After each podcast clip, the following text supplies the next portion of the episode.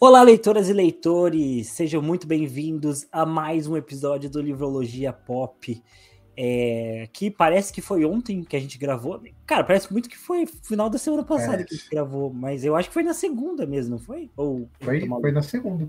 Olha só, passou muito rápido essa semana, hein? O Livrologia Pop deixa esse gostinho que acompanha a gente durante todos os dias da semana. E estamos aqui mais uma vez, dessa vez para falar sobre Duna, né? Semana passada fizemos nosso giro semanal e agora estamos aqui e estou na companhia do agradabilíssimo Gustavo Beraldo. Como você está?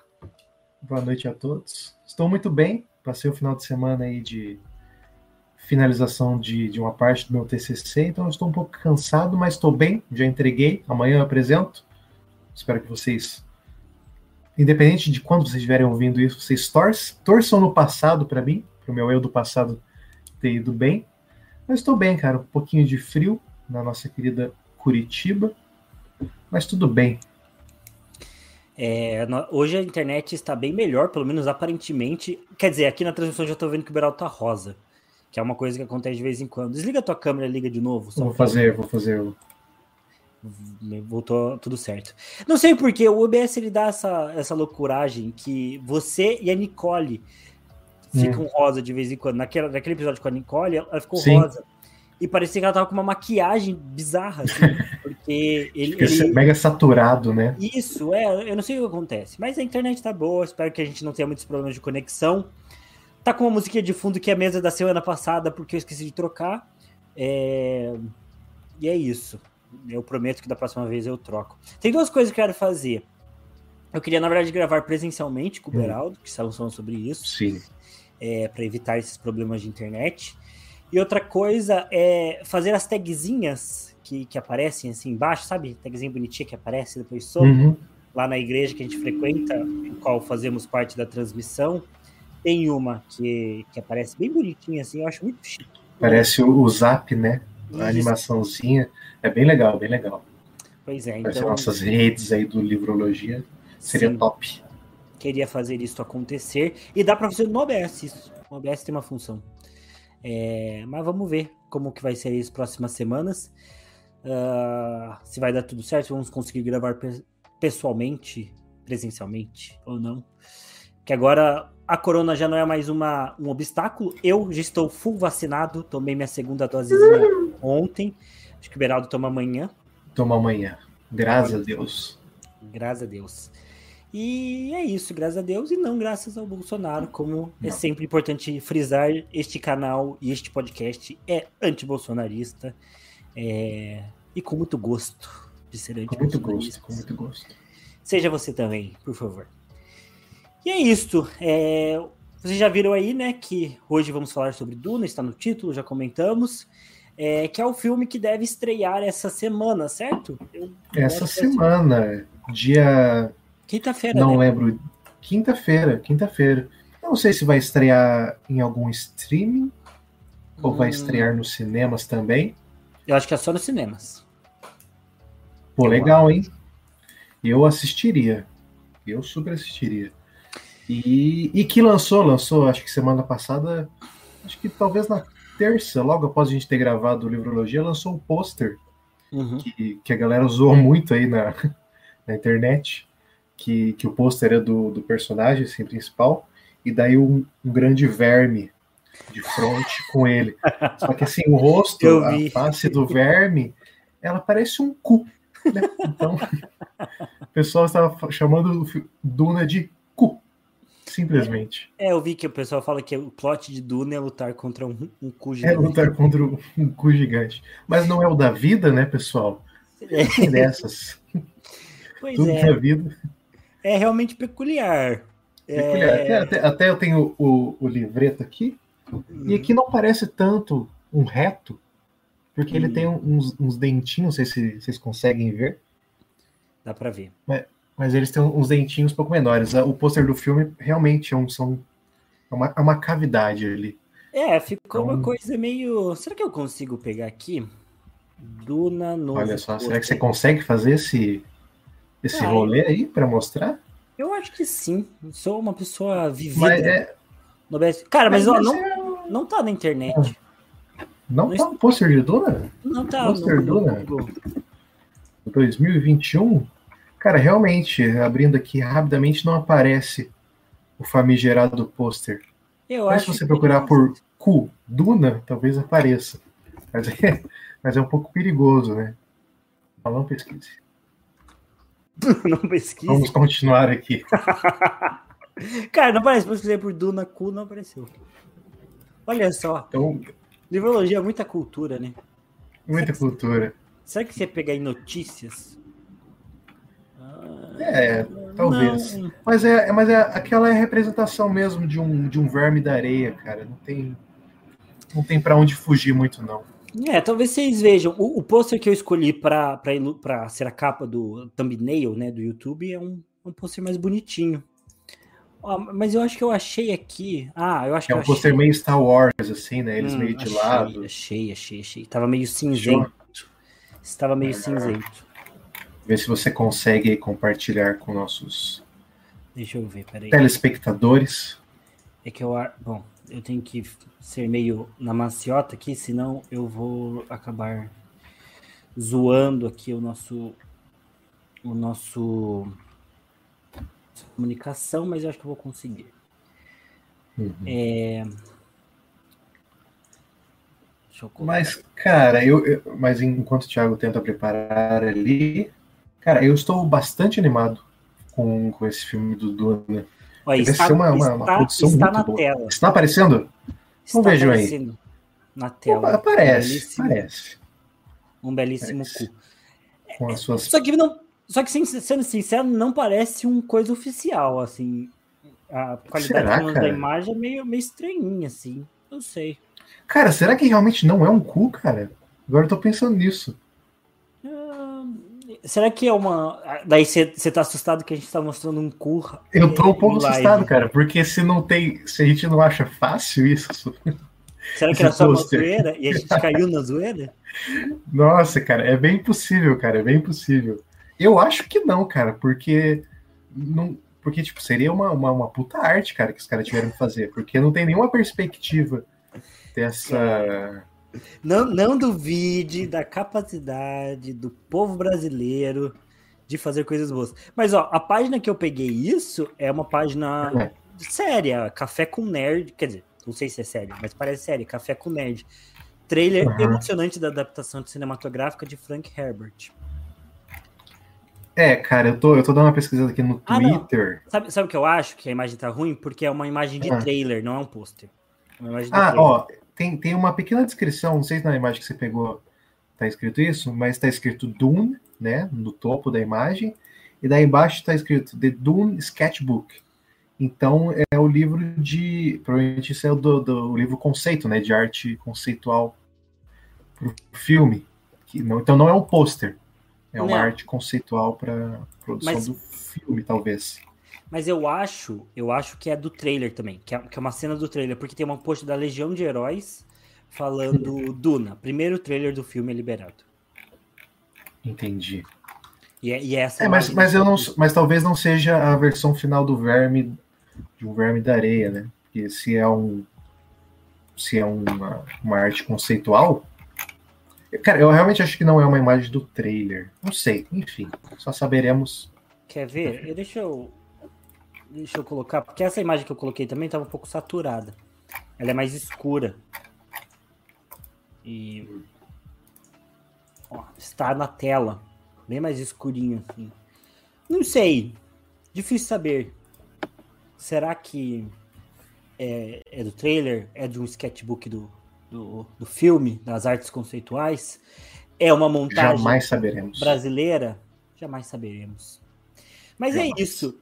É uma bela começo de discussão falando sobre Duna e cu.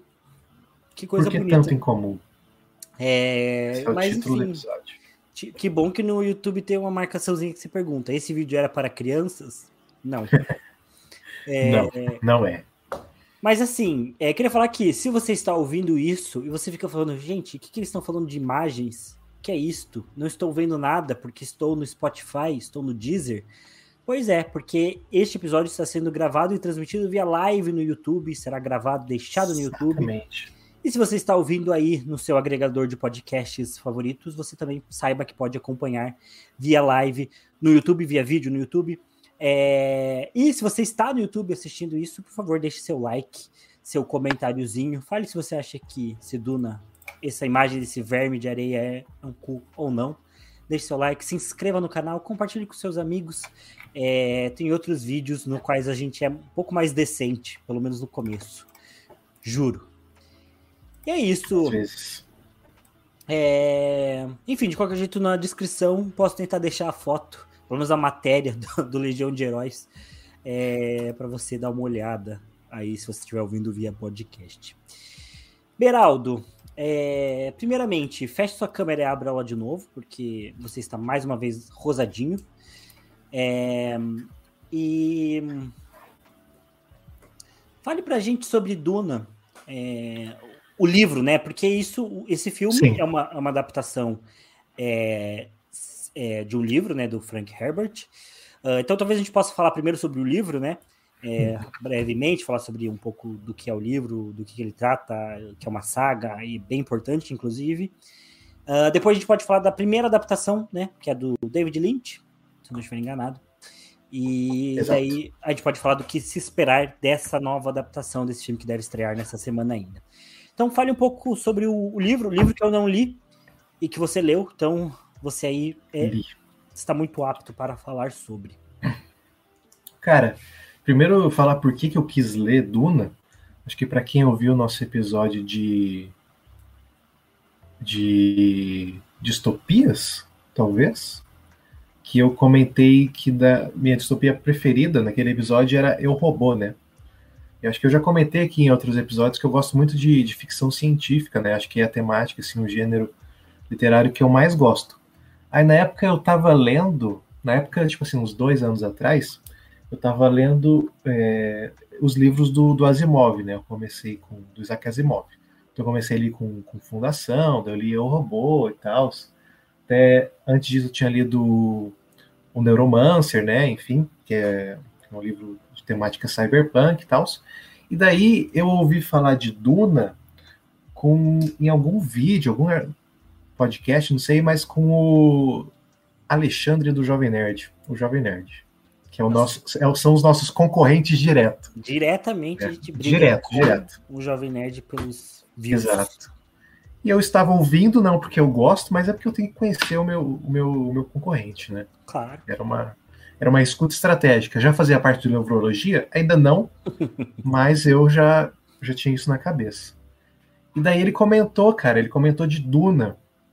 Comentou que é um, é uma ficção científica fantástica, assim, sabe? Que algum outro cara tinha indicado para ele, emprestado para ele, e, e, ele, ele pirou um, baita livro, não sei o quê. Eu não sei se eles já estavam meio que falando do filme que, que ia estrear esse ano, né? Se já tinham visto algum, algum teaser, rumores e tal, ou só falou por falar. Eu, na minha cabeça, eu acho que eles só falaram por falar mesmo, né? Porque eu não, não lembro de nenhuma associação com o filme. E daí, um belo dia, lá em meados de 2020, no ano passado, entrei na Amazon e tava lá Duna por cinquentão. E daí eu vi esse tamanho de livro aqui, para quem está vendo a nossa live, é um livraço. Ele tem, deixa eu ver quantas páginas ele tem. Cara, ele tem 600 páginas de conteúdo de livro, livro mesmo, tem 600 páginas. Que é um livro médio grande, né? Eu acho. Acho que um livro padrão tem umas 300. É, de 300 a. É, umas 500, assim. É, eu, eu considero um livro normal de até umas 500 páginas, assim. Acho que a 600 então, já é um livro grande. É um livro que tá que ele é grandinho ali, né? E daí eu falei, pô, acho que tá valendo, né? E daí eu tava tava sem nada para ler, porque eu tava na casa dos meus pais, e daí eu tinha levado uns dois livros só que eu já tinha acabado e tal. E daí eu falei, pô, vou comprar para me empenhar aí nessa nessa leitura. E cara, comprei assim, nessa nessa nessa esperança do nessa esperança não, nessa recomendação aí do do Jovem Nerd e tal. E fui lendo. Cara, demorei bastante tempo para ler. eu acho que eu comecei ali em agosto, talvez um pouco antes, e acho que eu fui terminar no final do ano, ali por novembro, dezembro. Então foi bastante tempo, porque eu estava a faculdade estava puxado também, né? Então eu gastava muito tempo, gastava muito tempo fazendo trabalho na faculdade, né? E não, não fazendo coisas que eu gostava. Então eu demorei bastante tempo. E assim, antes de eu dar a minha, a minha, a minha opinião sobre o livro, né? O que, que eu achei e tal, cara, acho que eu vou contar um pouco da, da história, da história de Duna, para o pessoal se interar aí, talvez eles sim se interessem, né? Talvez aflore aí um, um gosto pela ficção científica, pelo, pelo mundo de Duna, que, que você não sabia que existia. Então, cara, vou contar bem basicamente, sim, com o mínimo de spoilers possível, só para a gente ter uma noção mesmo. Cara, o universo de Duna, primeiramente, Duna é um planeta que está dentro de um universo, e dentro de esse universo tem vários planetas, obviamente, e esses planetas eles estão dentro do império, né, uma formação de império. Logo, é um livro que se passa muitos e muitos anos e eras no futuro. É tão no futuro que a tecnologia, os computadores, como a gente conhece hoje, da ficção científica meio padrão, tipo os do Asimov, que eram naves espaciais e computadores super rápidos, hologramas e blá blá blá, isso tudo já meio que não existe mais, né?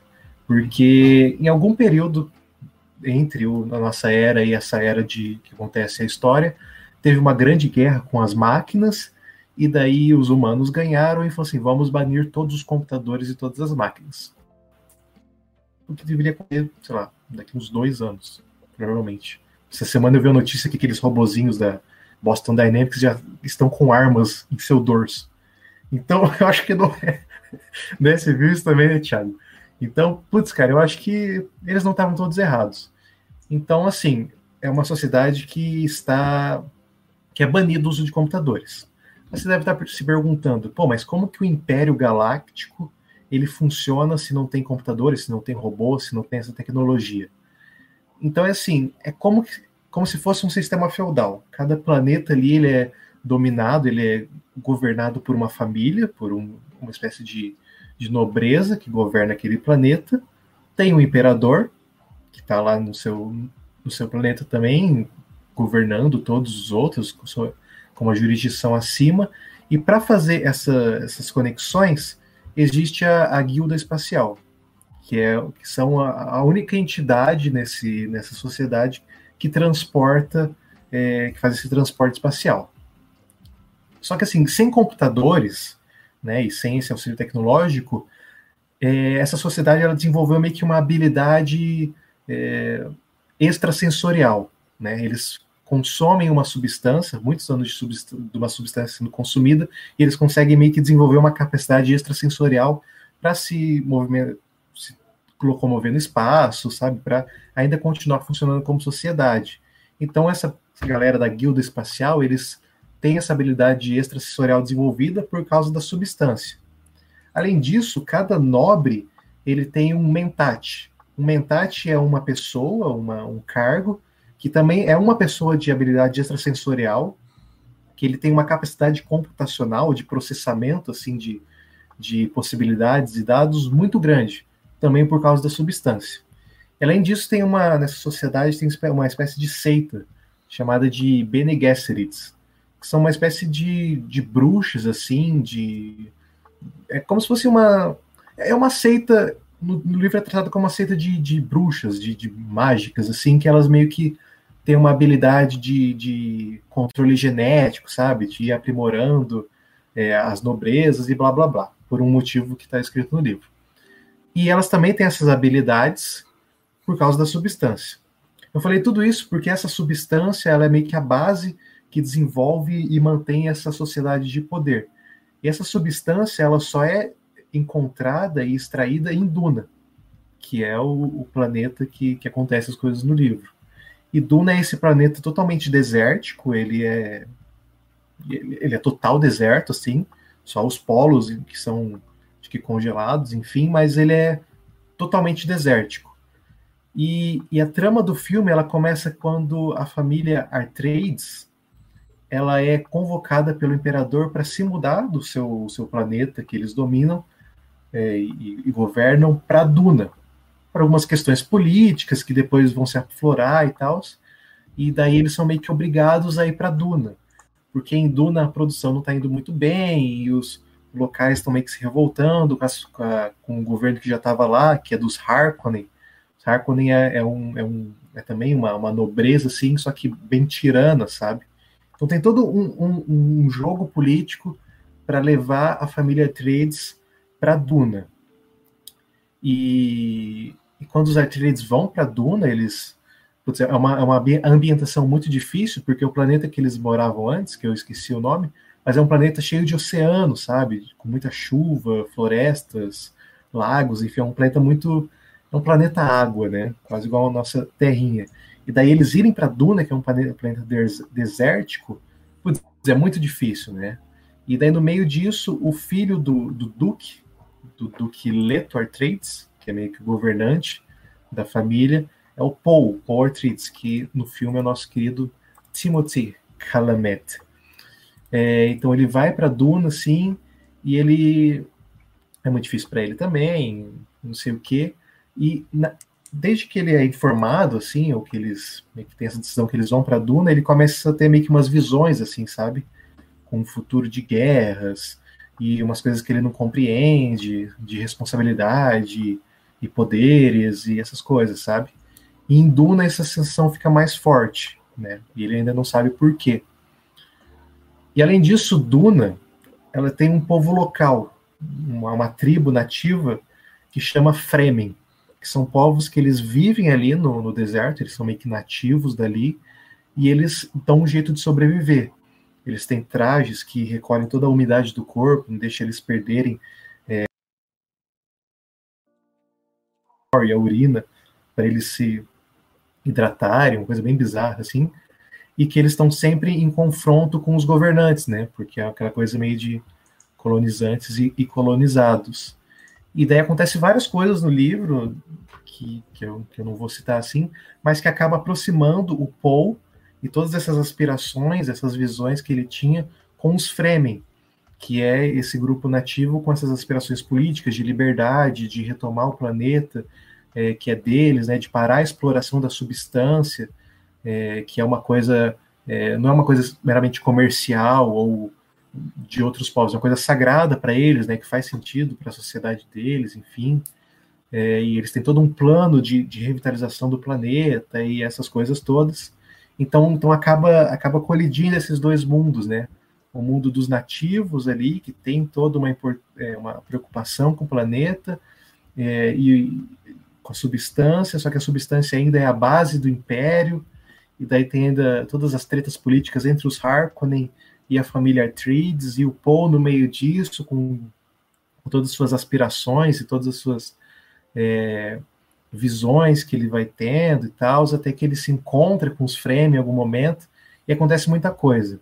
É, é uma...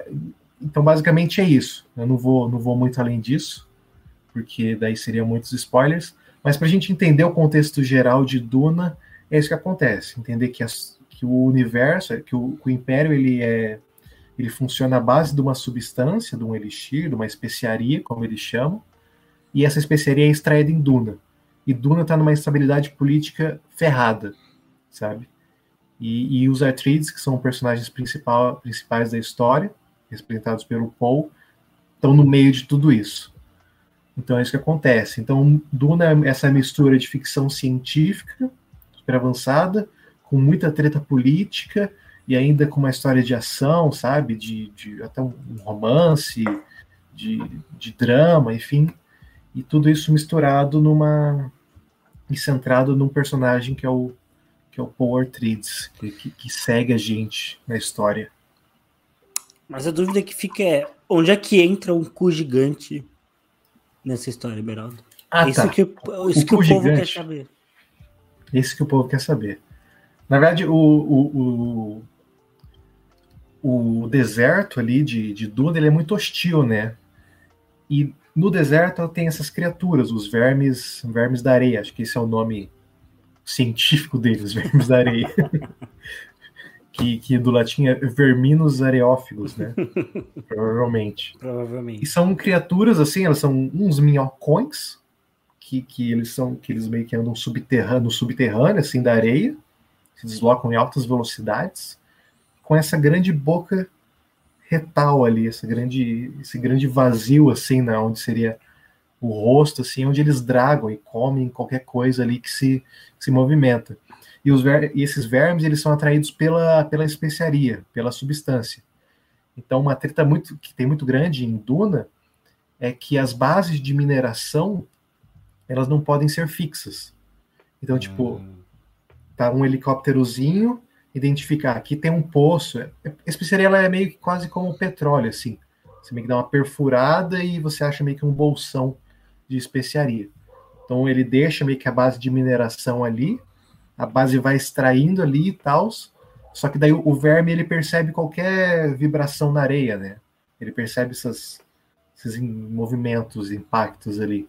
E como ele é atraído também pela substância, pelo odor dela, enfim, daí ele ele sente que, a, que caiu uma estação de mineração e ele vai e se os caras não saem a tempo, sabe? Ele simplesmente engole toda a estação ali, né? Mata todo mundo, enfim. Então esse é o papel dos vermes. E daí só os Fremen, que é esse povo nativo de Duna, eles sabem como meio como lidar com os vermes, né? Como usar eles a seu favor, enfim. É uma coisa bem bem legal, cara. Tá, mas assim, e, e aqui eu vou fazer também um comentário que o, o Beraldo explicou sobre como é Duna, mas eu também tive uma experiência prévia com Duna.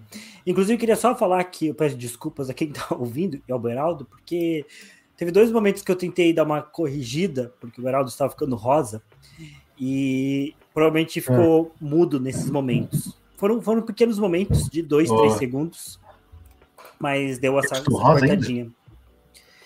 Cara, você vai e vem no Rosinha. Eu acho que é porque o seu cenário é muito claro. Porque comigo não acontece é, isso é, e a gente tá usando o mesmo programa de transmissão. Eu acho que é porque. Tipo, pode ser porque eu estou transmitindo, mas não faz sentido, né? Porque. É, não, é, não acho que seja uma coisa do OBS, né? É uma coisa do, do OBS Ninja, que é a ferramenta que utilizamos. E eu acho que daí é porque o seu, o seu cenário é muito, muito claro e ele quebra um pouquinho daí as taxas de quadro. É...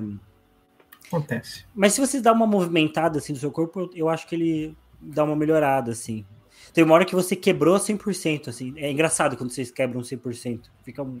Parece aqueles vídeos que a gente gosta, que tem umas Sim. ilusões de ótica. É, é, divertido. E se você está ouvindo isso no Spotify, no Deezer e etc., não faz diferença nenhuma. É. É, enfim, é, mas a gente nem é tão bonito para ficar olhando 100% do tempo para a gente. Então, né, não. também não é 100% necessário é, essa resolução toda. Mas, voltando a Duna, eu também tive uma experiência com Duna, porque eu não lembro exatamente como eu encontrei, mas faz uns 3, 4 anos. Deixa eu pensar. Eu tava na, na PUC ainda, então faz um, faz um tempinho. E eu descobri Duna e eu fui atrás do livro. Ele tinha na biblioteca da PUC, que é uma biblioteca muito bonita, mas que para ficção ela é uma biblioteca meio ruinzinha. Mas eu fui atrás do livro, tá, tá, tinha lá. É, e eu li um pouco sobre Duna, né? Talvez tivesse sido anunciado que iria sair um novo filme ou algo do tipo, né? Começaram ali as produções. Mas eu lembro que é, eu fui atrás de informações sobre Duna, porque eu não sabia o que, que era, e aparentemente era muito famoso. É, e, e, quando eu fui, não tinha nem saído essa edição ainda bonita da. da é da Aleph essa edição? É da Aleph. É, não, era, da, era uma edição bem, bem mais feiona, assim, da, da Nova Fronteira, eu acho. Enfim, eu fui, fui atrás do livro. E, e aí eu fui pesquisar. E Duna é um livro muito importante para ficção científica. É, você tem ali os livros é, clássicos da ficção científica, e você tem Fundação, que é o livro que é, foge um pouco das distopias né, de ficção científica, possivelmente, mas é o livro que dá, dá, dá início às óperas espaciais, né, aos impérios galácticos, né?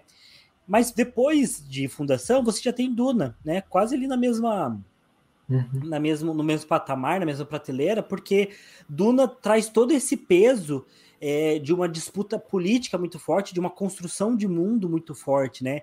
É, todo esse peso de camadas de, de questões religiosas, psicológicas, filosóficas para a obra, é, trazendo elementos políticos de feudalismo com o Império Galáctico, é, então um mundo dominado é, por Império religioso, mas é, com pontos de avanços tecnológicos, né? Claramente tem uma diferença. É, e um dos principais pontos é que Duna foi escrita pelo Frank Herbert e ele escreve Duna com um teor muito é, ecológico, muito forte, né? É, é, é esse é um ponto muito importante de Duna, né? Falar sobre preservação ecológica, o que eu acho que é né, mind blowing, assim, né? Você não espera isso, né?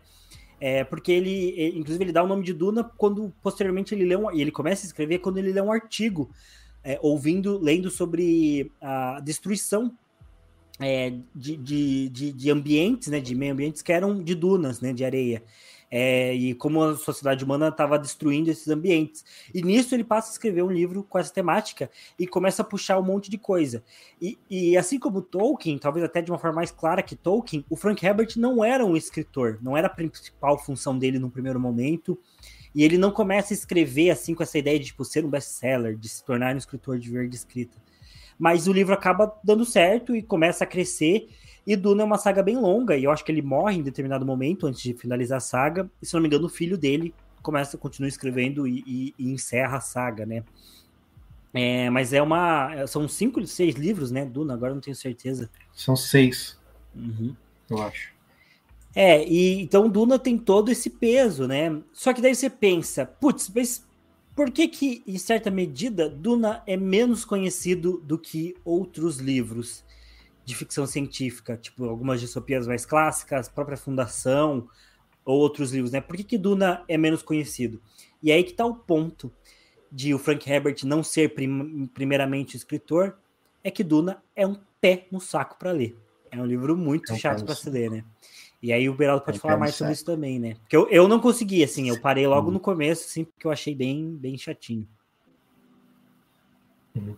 É, cara, é, putz, é, um, é um livro difícil, cara. E até é, eu falando, assim, né, de, de, de que Duna é, é legal, né, e tem todos esses aspectos, assim, e falando da história, assim, putz, mas quando eu li, cara, eu, nossa, várias vezes eu até falava pro Thiago, assim, que, porra, cara, tá, tá difícil de ler Duna, ou... Uh, tá, tá, um, tá um saco, assim. Porque, cara, tem uma, tem uma coisa, assim. Deixa eu tentar, deixa eu tentar explicar bem. O Frank Herbert, ele é muito detalhista, né? Então ele quer, ele quer dar um contexto muito é, com muita veracidade do que está acontecendo, né? Que é como a política ali da, da, do Império é muito complexa, né? Então tem questões internas de golpes e blá blá blá. Então você tem que fazer uma descrição legal, né? Só que a escrita do Frank Herbert, cara, por algum motivo, mesmo ele não sendo escritor assim, né? Não sendo essa, não tendo essa, não sendo essa a vocação dele, ela é muito ela é muito simbólica em alguns momentos, cara. Então ele dá uma viajada, assim, sabe? Tá, ele tá falando de uma coisa real e concreta ali, mas ele é como se ele estivesse dentro do, da mente de alguém com aspirações malucas, assim, sabe? Falando de uma forma super difícil, super filosófica super complicada, sabe? E às vezes é uma coisa que você, para você entender, queria ir direto ao ponto, sabe?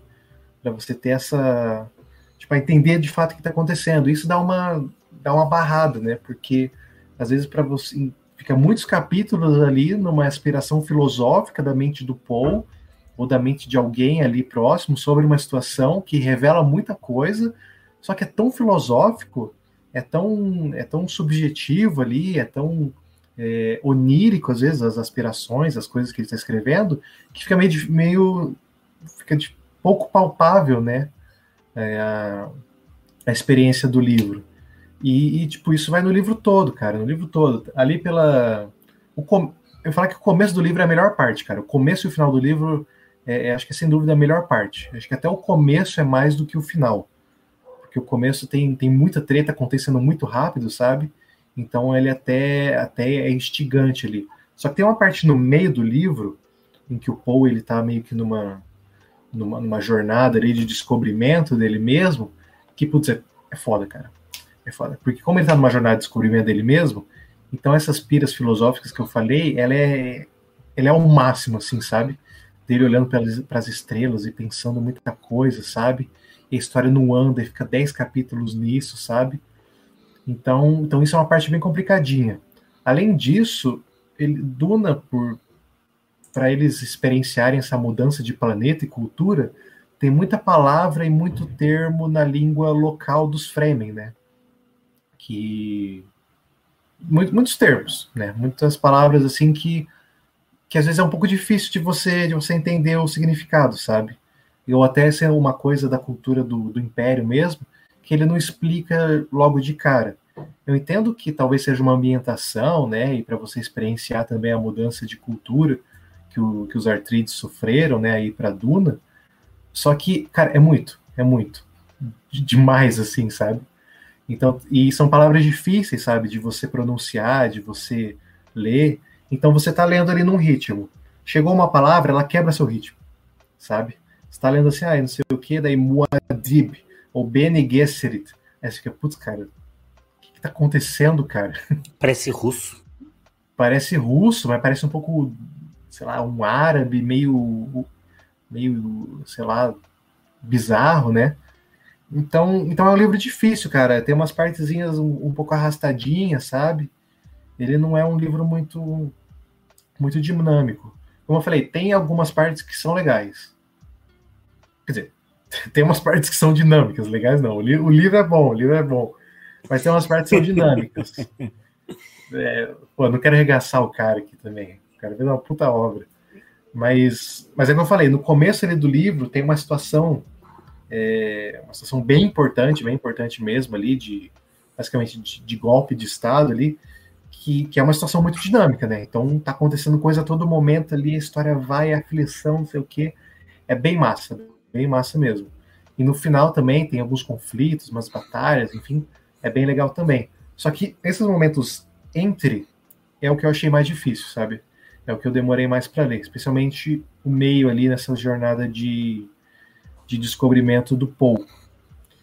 Então, então, cara, é um livro difícil. E é um livro longo, né? Então as coisas acontecem mais devagar e tal. E, ah, isso é uma coisa, não é uma coisa antes do, do Thiago falar, que é um livro longo, só que as partes que eu mais gostei, elas acontecem muito rápido, sabe? As partes dinâmicas, elas acontecem tipo em três a cinco capítulos e as outras acontecem em dez. Em muitos. Em muitos. Então, eu tenho a impressão de que é um livro que é, é, parecido com O Senhor dos Anéis. E assim, o Frank Herbert, não é que ele não, não escrevesse mais. O cara é formado em jornalismo, inclusive, na, na Universidade de Washington, em Seattle. E ele era um cara que tinha o talento para escrever. Só que eu acho que ele tinha essa preferência por uma escrita mais técnica e coisas mais técnicas, e é uma base de falar sobre filosofias e tudo mais muito mais forte também. Ele não era um cara que é, iria escrever é, de uma forma atual, né, e contemporânea, e até porque ele não é um cara contemporâneo, né, né o Duna foi escrito ali em 65, não tenho certeza agora. Um, é, foi publicado, foi terminado de escrever, ele terminou de escrever em 65, então é um livro antigo. O ponto todo é que ele não tem aquela coisa de escrever para um, um grande público, né? Coisa que você já vê, sei lá, Agatha Christie fazendo já nos anos 30. É, então ele tem essa diferença. E eu acho que é muito parecido com O Senhor dos Anéis, porque o Tolkien também tem isso. O Senhor dos Anéis também é um livro mais difícil de ler, também é um livro menos dinâmico. É a festa do Bilbo lá que começa o livro, dura uma eternidade. Mas o ponto é que eu acho que Senhor dos Anéis é um pouco mais lúdico e talvez tenha um pouco mais de ação, né? Então, O Senhor dos Anéis é o livro que tem mais momentos para te encantar e tudo mais. Eu também, se eu não me engano, já ouvi falar que o, o protagonista de Duna, né, o Paul, ele também é meio chatinho. Não sei se isso ah, é ele, ele é, ele é. Porque, assim, o Paul é o personagem principal. De... Ah, só antes, eu tava vendo aqui no livro, tem 25 páginas de glossário. É. Sabe? 25 páginas de, de termos e de coisas assim para você saber o que, que é. Então você. E assim, eu não gosto de ver glossário, cara, no livro. Eu acho um saco eu ficar indo lá e vendo as coisas. Eu gosto, tipo assim, pegar um dia assim, sabe? Ou antes de eu ler, ou depois que eu acabei o livro, e ver o que, que significa as coisas, sabe? Mas enquanto eu tô lendo, eu parar e ir lá ver, é. eu acho um saco, sabe? É então eu, eu ignorava tudo. E além disso, ele tem, acho que, cinco apêndices. É quase um. Ele tem um mini Silmarillion, assim, dentro dele. Então, explica... isso, isso é legal quando você curte muito a obra, mas para quem é, quer ler medianamente. É, quem quer ler medianamente, porque assim, se você for só um leitor e quiser, por exemplo, bater Senhor dos Anéis e, e Duna, você vai só ler o livro e pronto. Agora, né, é muito diferente se você for um baita fã que quer saber tudo, que daí você vai atrás uhum. é, de, de apêndice, você vai atrás do seu marilho, do Senhor dos Anéis. É diferente. Então, é, só que assim, é, é, tudo faz parte, né? O cara, se o cara tá criando apêndice, é, é, porque ele sabe que em algum momento da obra ele deixou de passar algo ou faltou algo que ele vai colocar no apêndice. É, ou que ele vai explicar melhor ali. Então, significa que isso não vai estar tão bem explicado na obra, né? É, e aí, para quem tá. A mesma coisa do glossário. Se eu tô colocando a explicação no glossário, é porque eu não vou deixar tão claro isso na obra. Vou explicar uma vez só, ou não, nem vou explicar. É, e aí vai acontecer de que quem tá lendo só para passar o tempo, só, só por ler, não é um fã, vai se incomodar de ter ir no glossário, né? Então, Sim. esses são os tipos de coisas que deixam a leitura mais densa, mais chatinha. É, eu, eu, particularmente, eu não li os apêndices, assim, porque eu acabei tão acabei do tão exausto assim, sabe? Porque demorou muito tempo para eu ler. Eu falei, nossa, não, já acabei aqui, bom final de semana, sabe? Talvez agora, antes de ver o filme, eu leia algum, sabe? Só pra. Talvez não, porque provavelmente acho que não vai fazer diferença no filme. Mas só para eu entrar no clima, sabe? Porque, como o Tiago falou, tem um, tem um apêndice que ele é. São notas da, da ecologia de Duna, sabe? Então é, é um são muitas páginas ali falando sobre ecologia, porque tem um personagem no livro, até abri aqui, é o Dr. Litkeynes, Litkeynes, que ele é um ecólogo, basicamente, de Duna. Então ele tem, então ele tem trabalhos, artigos sobre a ecologia. Então o Frank Herbert escreveu um pouquinho disso. E, ah, e falando sobre o Paul, que o Thiago falou que ele é um personagem meio chatinho, ele é realmente meio chatinho, porque como eu já falei, o Poe ele tem uma jornada de descobrimento, né? De, de meio que uma evolução do, do personagem dele, né? De, ele, ele é uma coisa assim e ele evolui para ser uma. Ele evolui para ser um líder. Acho que isso é meio. Não é, não é, tão spoiler assim, porque tudo que a gente vê sobre Duna, a gente vê o Paul numa com bastante relevância. Então ele evolu... Então ele, a princípio, ele é um, é um moleque, um piazote, ali, filho do Duque, e daí ele tem uma jornada de, de, de descobrimento, assim, para virar o, o, líder de algum movimento. Só que é, ele fica muito orgulhoso, cara. Acho que não é, não é o, o, propósito do Frank Herbert, só que como ele tem umas aspirações, assim, malucas, ele, ele é muito chatinho, sabe? Uhum. Ele, ai, que o meu propósito, e eu vejo as coisas, e não sei o que e tal, sabe? Meio Daenerys, assim. Meio, é, cara, Acho que é. Tipo, meio, meio da Nerds, assim. Só que você tem uma visão do, do Paul de um piá, cara. Acho que ele tem, tipo, 15 anos no começo do livro. Eu acho que o livro dura uns 3 anos por aí. 3, 4 anos. Talvez menos. Então ele é adolescente, sabe? Então você vê. E daí os, os conflitos dele no começo do livro são conflitos de adolescente, sabe? Tipo, ai, não sei o que, meu pai não tá dando atenção para mim. E ah, eu não queria me mudar. E, sabe, essas coisinhas assim. Então ele tem esses conflitinhos adolescentes, aí muda muito rápido, mesmo que em 12 capítulos, para ele virar o, o, o, líder, sim, a pessoa que tem grandes aspirações, sabe? Aí fica, putz, cara, eu não consigo engolir um piada de, de 16 anos sendo, sendo, sendo o bichão desse jeito, sabe? Sendo o escolhido, assim. Uhum. Duna tem essa, essa, esse negócio do, do escolhido bem, bem fortinho até com o Paul, sabe? Dele ser o, é, nos trailers dá pra. Transcender o negócio ali. Nos trailers dá pra ver um pouquinho disso, assim. Dá pra, pra sentir que tem uma pira, assim, dele ser o cara que vai chegar em Duna e mandar em tudo. É. Mas, enfim, é... acho que se tem mais alguma coisa a comentar sobre o livro em si. Cara, eu acho que não. Acho que não. Assim, eu. eu você me fala assim, ah, eu devo ler, ler Duna.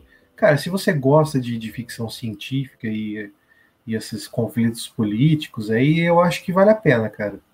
Porque, tipo, mesmo num livro difícil, aí eu acho que é um livro que agrega, sabe? Eu acho que tipo, ele agrega na sua na sua, na sua maturidade de leitura, assim, né? Na sua compreensão da história, enfim. Até porque, como ele tem muitas camadas, cara, cara, teve muita coisa que quando eu li eu deixei passar, sabe? Uhum. As políticas, assim, que daí vendo o vídeo e vendo as pessoas falando, aí eu, putz, nossa, realmente tinha esse lance e tal. Então ele é um livro de camadas, né? Acho bem, acho bem interessante livros assim, mesmo sendo, sendo mais difícil. É, e, e, de modo geral, tudo que você procura sobre Duna é positivo, assim, sabe? A crítica é positiva, as pessoas geralmente falam muito bem. O ponto é que você tem que estar avisado, né? Que, que, que é um livro mais difícil de ler, você vai ter que estar pronto para isso, né? É, lê a primeira página aí, Beraldo.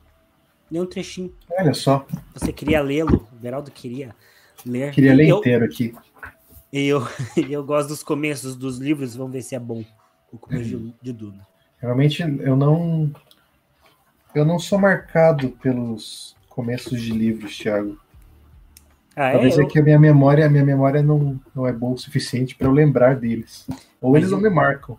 Começo de Sendo de Solidão, coisa boa demais. Mas eu não sei de cabeça, cara. Mesmo diante do pelotão de fuzilamento, o coronel Aureliano Buendia havia de se lembrar da tarde que seu pai o levara para conhecer o gelo. E continua. É bom. Deixa eu ler aqui os, os primeiros parágrafos aqui de Duna. Na semana anterior à partida para Hax, Hax também é o nome de Duna. Quando a agitação dos últimos preparativos chegara a um furor quase insuportável, uma velha veio visitar a mãe do menino, Paul. Era uma noite quente no castelo Caladan.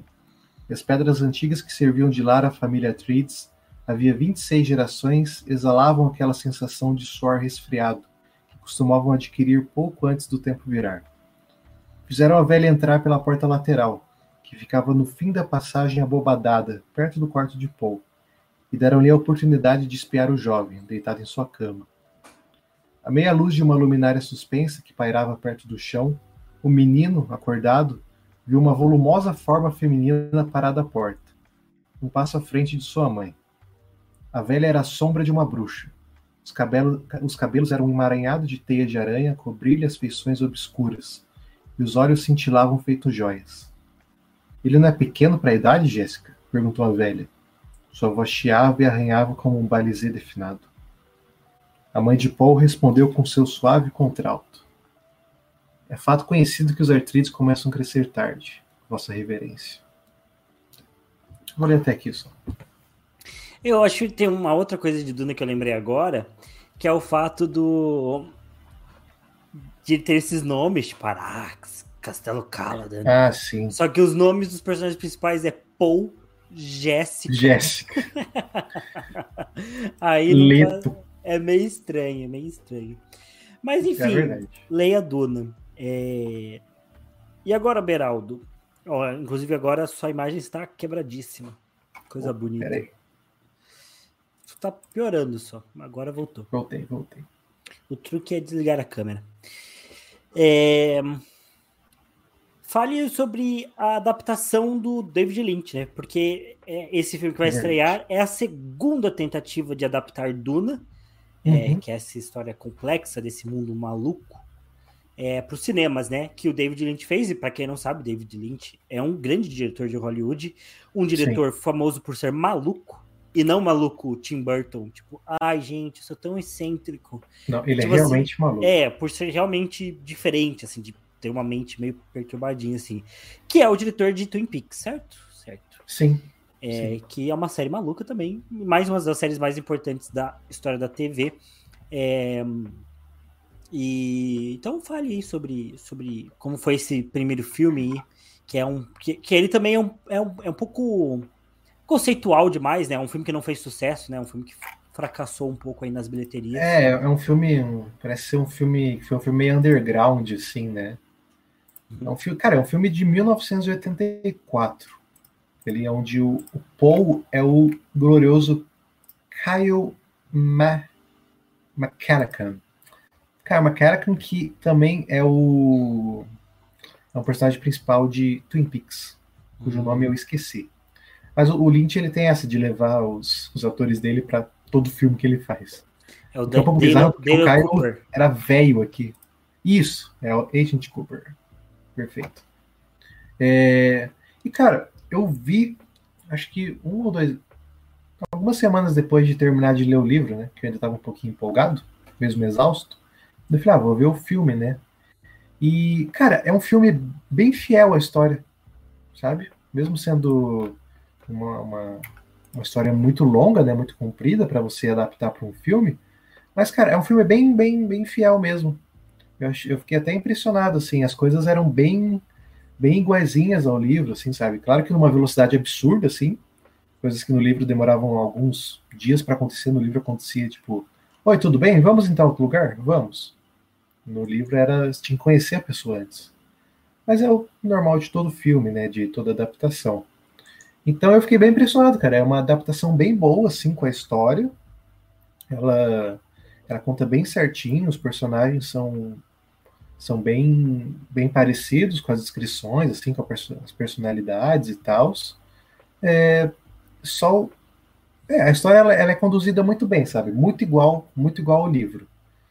Só no final que tem um final bizarro, assim, totalmente, totalmente aleatório, que começa do nada a chover em Duna.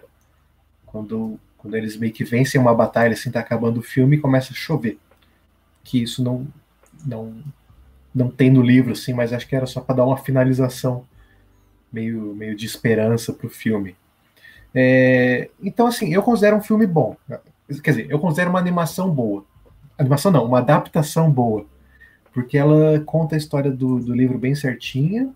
Não é a melhor experiência, porque muita coisa acontece muito rápido, né? Meio sem explicação, mas só para meio que cumprir a história do andamento. E o mais bizarro, cara, eu acho que são. Acho que é a ambientação, talvez. Porque por ser um filme dos anos 80, tem toda aquela carga estética futurista bizarra dos anos 80, assim, sabe? Isso que eu ia falar. De, de roupas é, com, com enchimentos, assim, e, e pessoas carecas. É, não que pessoas carecas sejam bizarras, mas, mas as, as Bene Gesserits as bruxas, elas eram carecas até, tipo, dois terços da cabeça, assim, sabe? Tinha uma testaça bizarro. E daí tem uns animatrons, assim, sabe? É, é que, é que o Bernardo falou das pessoas carecas, é que claramente era para ser, no filme dos anos 80, é para ser algo bizarro. Tipo, é para é pra, é dar, uma, é pra dar uma estética meio chocante, assim. É, e daí também o. É, os Harkonnen, né, que são meio que os vilões, eles são super bizarros, nojentos, sujos, assim, porque eles de fato eram, mas é num nível, num nível muito, muito elevado, assim, sabe? Uma estética bizarra, meio industrial, com óleo caindo, não sei o quê. E daí tem um tem uns efeitos visuais, assim, sabe? Os efeitos especiais da época que são totalmente bizarros, sabe? É, tem uma, tem uma, uma coisa do livro que eles têm meio que uma armadura, armadura pessoal, que é meio que um campo de força que é um campo de força que é quase como se fosse uma, uma, uma camada assim, meio que invisível, só que ela não deixava você é, ser, ser atingido, assim, ela meio que repelia. Então ela meio que, se a gente fosse visualizar hoje, acho que o filme vai retratar isso bem melhor, quase se fosse um, blur, assim, sabe, na imagem do personagem, porque ele tá com um campo de força ativado. Agora no filme, como é muito tosco e muito antigo, eles literalmente desenharam um 3D de um retângulo e colocaram o personagem dentro. Então parece que ele tá dentro de uma gelatina, sabe? e lutando, assim. Você procurar, tipo, é, escudo pessoal Duna 1984, você vai ver que é, que é uns bonecos, assim, meio, meio Roblox, meio Minecraft. Só que parece uma gelatina. Então é bizarro. E também a, o estilo de, de, de filmagem, de fotografia da época, ele é era estranho, assim, com tipo um, um zooms aleatório no rosto de alguém, é... Nossa, esse escudo com, pessoal é pior do que eu tinha pensado. Com atuações bizarras. É, é bizarro, né? Você conseguir colocar aí na tela. É uma coisa repugnante, assim, sabe? Você prefere literalmente você Nossa. andar sem proteção do que com. Com toda certeza. Com escudo. Deixa eu ver se eu consigo colocar. É, mas é, é, isso que eu ia comentar. É um filme que tem claramente um, um é um filme claramente datado ah, dos anos dos anos é, dos anos 80, assim. É um filme que facilmente você percebe, assim, que ele, é, que ele parou no tempo e, e, e, que hoje vai ser muito mais difícil de assistir, né? É, não é um filme bonito de se ver. É, deixa eu ver se eu consigo jogar aqui a imagem. Está aí na tela a imagem. Essa aqui não é tão boa para ver. Deixa eu trocar por, por outra. Tem mais uma aqui, ó. Tem uma coisa bizarra no filme, que eu acho que era muito comum nesses filmes dos anos 80. Bizarro. Que é quando eles querem. Não, que eles gostam de, de encenar os pensamentos dos personagens também. Uhum. Aí, para eles ensinarem o pensamento, ele dava um zoom assim no rosto de alguém, e daí uma voz, uma narração do personagem ficava: Nossa, eu não sei o que está acontecendo, isso é muito estranho. E daí o, o rosto do personagem ficava com umas expressões bizarras, tipo, ele muito muito intrigado, assim, enquanto o, o pensamento dele rolava no fundo. Então é bem, bem datado mesmo. Mas assim, eu acho que para época talvez tenha sido um filme que agradou os fãs. Não sei, talvez. Eu sei que é um filme que foi muito mal. É um filme que no IMDB tem 6.4 de nota, que é uma nota é, é. Não, não chega a ser horrível, mas é uma nota ruim, não é uma nota boa. Não é um filme tão longo também, é um filme de 2 horas e 17. É, que parece bem rápido, cara. Ainda mais depois que você lê o livro, uhum. as coisas acontecem assim e fala, nossa, cara, calma aí. É, é um acelera. Filme, é um filme claramente datado, assim, na, na estética dele. Mas eu acho que para quem é fã, provavelmente vale a pena ver, né? Se você for muito, for de duro. Acho que vale, cara. Quer dizer, agora eu não sei se vale mais, né? Quando estreando o filme novo. Vamos ver como vai ser, né? Mas se ele for, se ele for tão bom em termos de condução de história, que eu acho que vai ser melhor, aí não, não precisa ver o filme antigo. Não precisa ter esse desgosto. Ah, é que quem é muito fã gosta dessas coisas, né? Gosta de passar desgosto. Mas é igual quando a gente comenta semana passada de A Fábrica de Chocolate. Se vê o filme antigo, não tem tanta importância, assim, sabe? Mas é que, é que quem que é tão fã da, da Fantástica Fábrica de Chocolate?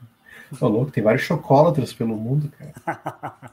eu vi um videozinho de bastidores do, do Timothy também, mais uma vez o Timothy, cantandinho numa, numa, numa gravação. Parece que vai ser um filme bom, eu fiquei interessado. Eu tenho fraco por musicais. Falando pelo mal.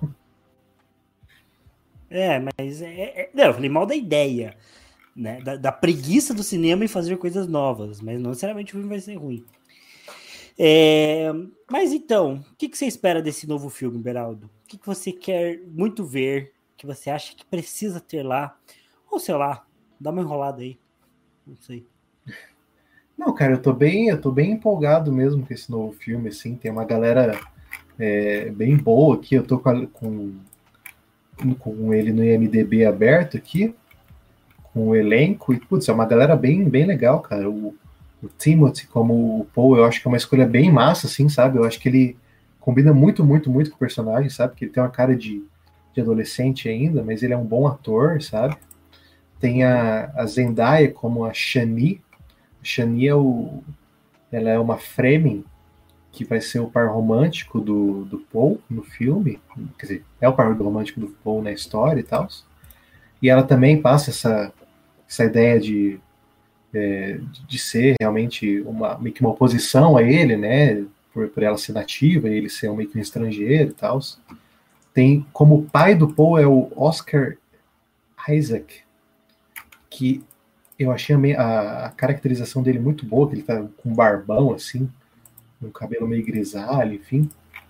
O Jason Momoa como Duncan Idaho, o Duncan Idaho é meio que o braço direito do, do Duke Leto, o pai do Paul. É meio que o cara que treina o Paul pra batalha, enfim, sabe? Uhum. Mas eu não sei, cara. O Jason Momoa é meio. É meio muito Jason Momoa, sabe? É, ele é desses atores Mas... que é que tem uma personalidade única. Né? Então, putz, ok, né? E, cara, Javier Bardem como Stilgar, cara. Olha isso é muito massa. Stilgar, ele é meio que o líder. Ele é meio que não, ele é o líder dos Fremen, assim, sabe? meio que o grande, o grande general dos Fremen. E, putz, o Javier Bardem ali, eu, putz, tá bem demais, cara. E, cara, as fotos, assim, sabe, o conceito estético, a fotografia tá muito bonita, sabe? Uhum, é, isso é muito, é muito legal mesmo, sabe? As, a, a, a, como que é? As vestimentas, assim. Ó. É, eu. Tá bem massa, cara, bem massa. Eu tô, eu tô, eu tô bem empolgado mesmo com o filme. Eu quero ir ver Duna e quero ir ver cenas de batalha. Cenas de luta. Isso é o que ah, eu sim. espero, assim. Ver aquela, aquela coisa grandiosa, assim. Porque, assim, pode parecer meio genérico, porque filmes como Velozes e Furiosos tornaram e Transformers, que é do. Esqueci o nome do diretor, que é do Transformers. Michael Bay. Michael Bay. É famoso por suas explosões. Parece que é tipo qualquer coisa, assim. Você pega e explode tudo. Mas, assim, um filme com boas cenas de ação, um filme foda de cenas de ação, assim, bem, bem coreografadas, bem dirigidas. Sim. Não é uma coisa tão fácil de ver. E é isso que eu quero ver. Eu quero um filme com boas cenas de ação, com aquela cena de batalha que você fica pensando e pensando, pensando. Coisa tipo a Batalha dos Bastardos, é, as cenas de ação Sim. de Mad Max, assim. Eu quero algo nesse nível, assim. Eu quero algo bom. É, então, e, cara, e, a, e, a, e, a, história, e a história ela dá muita deixa para isso, cara. Uhum. Porque em alguns momentos tem, tem batalhas de vários grupos militares diferentes, sabe? E um desses grupos é meio que é, são os Saldokar, alguma coisa assim que é meio que a, a, guarda de elite do imperador. E, tipo, é um exército que ele é, ele é temido no, na, no império todo, sabe? E eles são criados, são meio que forjados, assim, treinados num planeta super, super cagado, assim, sabe? para eles criarem resistência. Quase que os, aquela, aqueles do, do GOT lá, da, da Daenerys, do exército da Daenerys. Os Imaculados? É, tipo isso, só que dá a impressão que eles são muito mais foda, sabe? Porque eles passam em condições adversas, assim, não sei o quê. Só que no, no filme antigo, isso é, eles são muito cagadão, assim, eles parecem uns, uns açougueiros, enfim. são muito feios. Então, eu, tipo, eu espero ver um Salducar doido, assim, sabe? Com imponente. muito poder. Imponente. E além disso, tem esse lance do, do escudo corporal que eu falei. O escudo corporal ele não ele repele todo ataque rápido. Então pode ser um tiro, pode ser uma, uma espadada rápida assim que ele vai repelir. Agora, se for uma faca lenta assim, ele não consegue. Então você tem que ter um, então a luta de faca assim tem que ser uma coisa muito bem feita, sabe? Uhum. Para você conseguir chegar perto bastante do seu oponente, mobilizar, para você conseguir devagar assim matá-lo, sabe? Então, putz, cara, tem, tem, tem muita coisa. Tem nave, tem desgraça, e tem explosão e merda e verme pulando. Então eu acho que a história dá deixa para fazer batalha legal, cara. Eu gostei muito do seu movimento de espadada. Achei ele bastante convincente. Sim, é... mais uma macha, um machadinho, né? É... Eu espero ver isso, espero ver essas cenas de luta. Uh... E assim, talvez seja um ponto importante pro cinema, né? A gente tá, tá, tá meio carente de, de bons blockbusters, assim, essas sagas dão uma revitalizada, porque eu não aguento mais filme de herói. Tem o primeiro episódio do Livrologia Pop, que não está aqui no YouTube, está só nos podcasts, né? Que é o sobre, sobre filmes de herói. Eu não aguento mais filme de herói. É, uhum.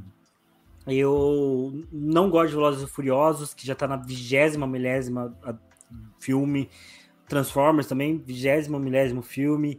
Então as franquias de ação e as franquias de blockbuster estão, ó, então eu sinto falta, assim. Eu acho que a última franquia de blockbuster, assim, que bombou mais, assim, e nem sei se dá para dizer que super bombou, é, foi a franquia do John Wick, né? Tipo, pelo menos que eu lembro, assim. É.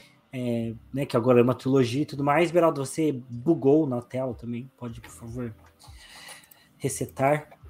É, foi do John Wick é, que, que, que, veio né, e fez aí uma, umas mudanças, até pelo estilo de luta e tudo mais. Aí a galera tá trazendo de volta Matrix, umas coisas assim. Não uhum. sei, talvez fosse interessante ver coisas novas, né? Tipo, algo novo. Eu, eu, sinto essa, essa, vontade de ver algo novo. O 007 também tá passando e eu até quero ver, mas também é um filme que, putz, tá na, no vigésimo, milésimo filme também. Então talvez seja interessante. Duna não é necessariamente novo, já teve um filme, mas vai vir com uma proposta nova, né, de, de, de, de adaptação uhum. aí, um, totalmente diferente do que foi o do David Lynch, então espero ver. E numa época que permite fazer isso também, isso. né, tecnologicamente. É, então sinto vontade aí de ver alguma coisa nova do cinema, que eu saio do cinema surpreendido, porque a maior parte desses filmes, assim, também às vezes não surpreende, sabe? Aquela história meio xoxa, que você sabe que vai acontecer uhum. do começo ao fim. Queria ver algo diferente mesmo. Vamos ver, vamos ver se Duna entrega isso aí. Quem sabe no futuro a gente volte para falar de Duna. Ou assista e faça pelo menos um comentário via Instagram. Quem sabe, né? É... Mas eu acho que é isso. Beraldo, tem mais alguma coisa a comentar? Cara, não tenho mais nada a comentar. Só que estou empolgado. E eu tava vendo as imagens aqui de novo. Imagens muito legais, cara. Conceito, conceito artístico da galera tá, tá lá em cima, hein? Tirando a minha dizer. cona que parece um cu, o resto tá bom. É, mas eu acho que até ela vai ficar, não vai ficar tão explícito assim o cu, sabe? Porque vai ter meio areia. É. Né? cu, cu e areia não combinam. Cu e areia. Mas, mas, mas tudo bem. É, é isso, pessoal. Peço desculpas pelos problemas técnicos que a gente teve.